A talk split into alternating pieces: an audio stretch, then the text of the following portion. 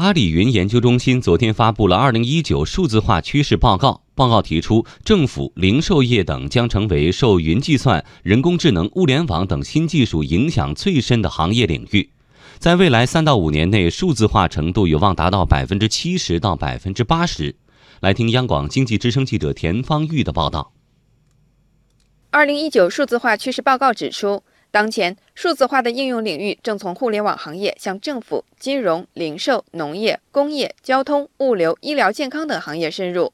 去年。广东省工业和信息化厅利用大数据，形成了制造业大数据指数和预警平台，就像一台透视机，直观地对制造业整体运行状况进行扫描透视，预警监测具体到一个地市甚至一个企业。纵轴是我们广东省的二十一个地市，横轴是制造业的三十一个门类，把它交叉在一起，就是成为一张全省整个制造业的细分的一张图，是用红绿灯来表示我们整个制造业各个门类的这个情况。报告认为，政务服务将进一步数字化整合，越来越多的政务服务有望实现最多跑一次，甚至一次都不用跑。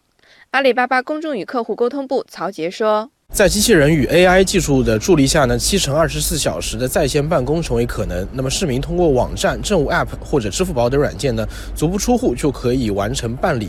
个别需要周期申报或者年审的项目呢，可以像设置银行还款一样自动完成。”近几年，零售业的数字化进程不断加速。在新零售业态成为业界共识之后，涵盖营销、服务、供应链、管理等全渠道的数字化开始成为业界关注的焦点。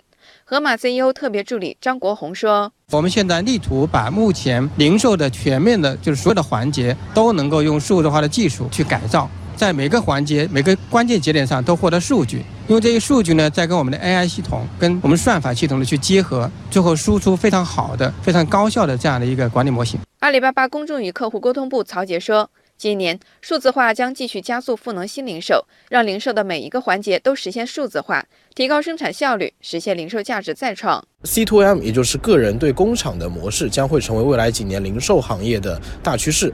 未来呢，每一件产品在生产之前就知道它的顾客是谁，个性化定制时代正在到来。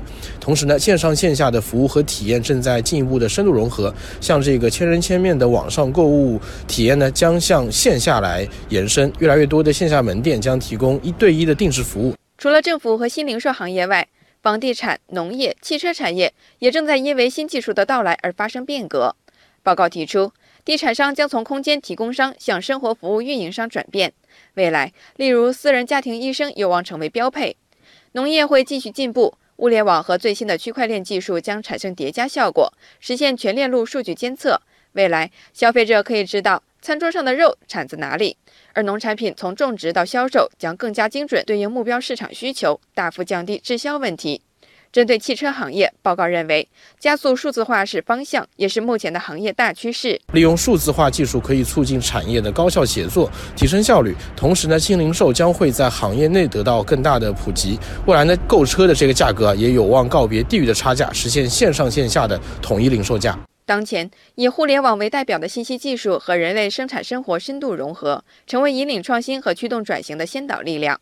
信息消费联盟理事长向立刚说。再下面一步，那我是认为叫智能互联网。智能互联网是移动互联、智能感应、大数据、智能学习共同形成起来的一个新能力。那在这样的一个新能力下，它爆发出来的机会、市场能力，包括对产业、对整个社会的改变，都是巨大的。现在我们理解的终端就是电脑是一个终端，智能手机是一个终端。到了五 G 以后呢，比如说空调啊、洗衣机啊、冰箱啊，我们外面的电线杆啊、路灯啊、车位啊，它都会变成一个移动通信的终端。我们要把这个能力给建设起来，还有很多事情需要去做的。